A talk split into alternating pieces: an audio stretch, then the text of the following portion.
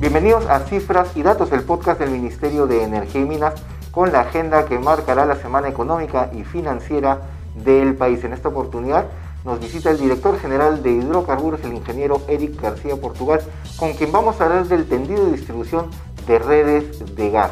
Ingeniero eh, García, bienvenido a Cifras y Datos. El primer tema es eh, la velocidad con la que hemos estado viendo la distribución ¿Ha habido un, marco normativo en particular que, se haya seguido y que pueda ser replicado en otras iniciativas? Bueno, Gastón, ante todo muy buenas tardes. Eh, siempre un gusto saludarte a ti y a todos tus seguidores. Lo, que has mencionado es correcto. Hemos hecho un cambio normativo importante en el sector. ¿no? el esquema tradicional es que la construcción de redes está a cargo del concesionario y está delimitado por un plan quinquenal. ¿Qué significa eso? Es que eh, hace un plan para cinco años en donde dice en qué localidades va a construir redes. Todos tus seguidores deben saber que para el acceso al gas natural, lo primero que tienen que saber es redes. Si no hay redes, no hay acceso. ¿no? Entonces, ese esquema eh, es bueno, pero tiene algunos inconvenientes. ¿no? ¿Cuál es el inconveniente? Que es un poco lento. ¿Qué significa? Que si hay alguna familia que no esté en ese plan quinquenal, esté en una localidad que no está en ese plan quinquenal, tendría que esperar seis años para ver si en el próximo plan quinquenal va a estar considerada o no considerada. Entonces, eh, nosotros tenemos como país eh, el gas natural como recurso energético más importante y, no podemos eh, permitir que las familias peruanas esperen pues 6, 7, 8, 9, 10 años. Este esquema es algo importante, pero sobre todo novedoso. Yo tengo mi plan quinquenal como empresa, voy a llegar a estos distritos o a estas localidades en cinco años. Entonces, el Estado peruano, a través del FICE y el Ministerio de Energía y Minas, puede entrar en todas las localidades que no estén en ese plan quinquenal de forma paralela. Entonces nosotros vamos a poner inversión, como se conoce en el error CAPEX, para que se pueda construir. Me han preguntado mucho eh, cuándo son los concursos públicos, qué, cuánto se va a demorar. Bueno, acá viene la buena noticia. Este es un esquema nuevo que rompe todos los esquemas vigentes en la administración pública y que funciona. Y que funciona. ¿Qué significa? Tenemos que aprovechar la sinergia del sector de hidrocarburos. A ver, ¿qué significa eso? Toda localidad tiene una concesionaria. Esa es una empresa que ha ganado un concurso o que el Estado le dio una concesión a su de parte. O sea, es un privado que está a cargo. Él es el responsable de toda una localidad, de todo un departamento y cualquier cosa, él es el responsable.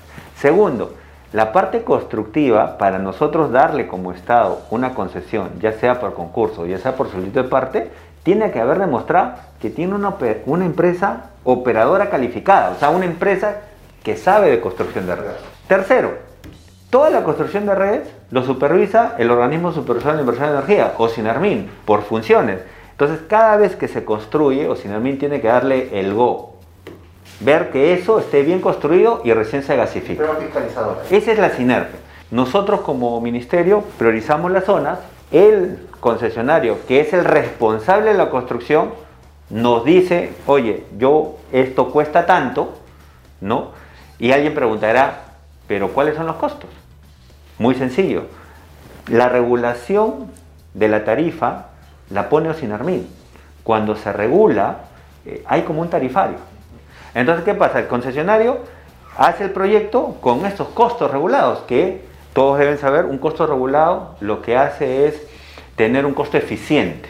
Entonces, si el concesionario está de acuerdo, hace el proyecto de acuerdo a sus costos, nosotros le damos la autorización y él comienza a construir.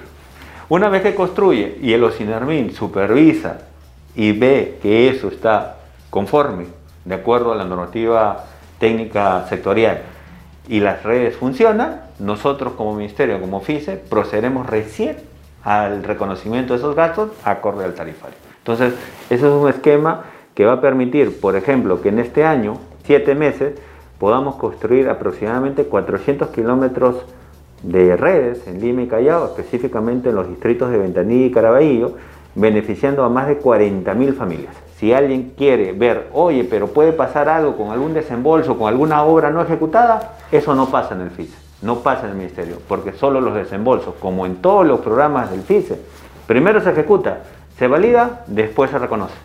Entonces, las sinergias que tenemos con, con, todas las empresas del sector es importante y gracias a ellos podemos avanzar. Eficiencia y velocidad, me parece que es nuestro resumen. Muchísimas gracias. Ingeniero ha sido el ingeniero Eric García Portugal, director general de hidrocarburos del Ministerio de Energía y Minas, con estas nuevas eh, disposiciones que nos permiten avanzar más y mejor. Si quieren escuchar otros capítulos de cifras y datos, pueden seguirnos en nuestros canales de YouTube y de Spotify y además anotarse en nuestras redes sociales, pueden encontrarnos en Instagram, en Facebook, en Twitter, en LinkedIn, donde siempre encontrarán los datos más resaltantes de la economía, la energía, la minería y los hidrocarburos. Buenos días.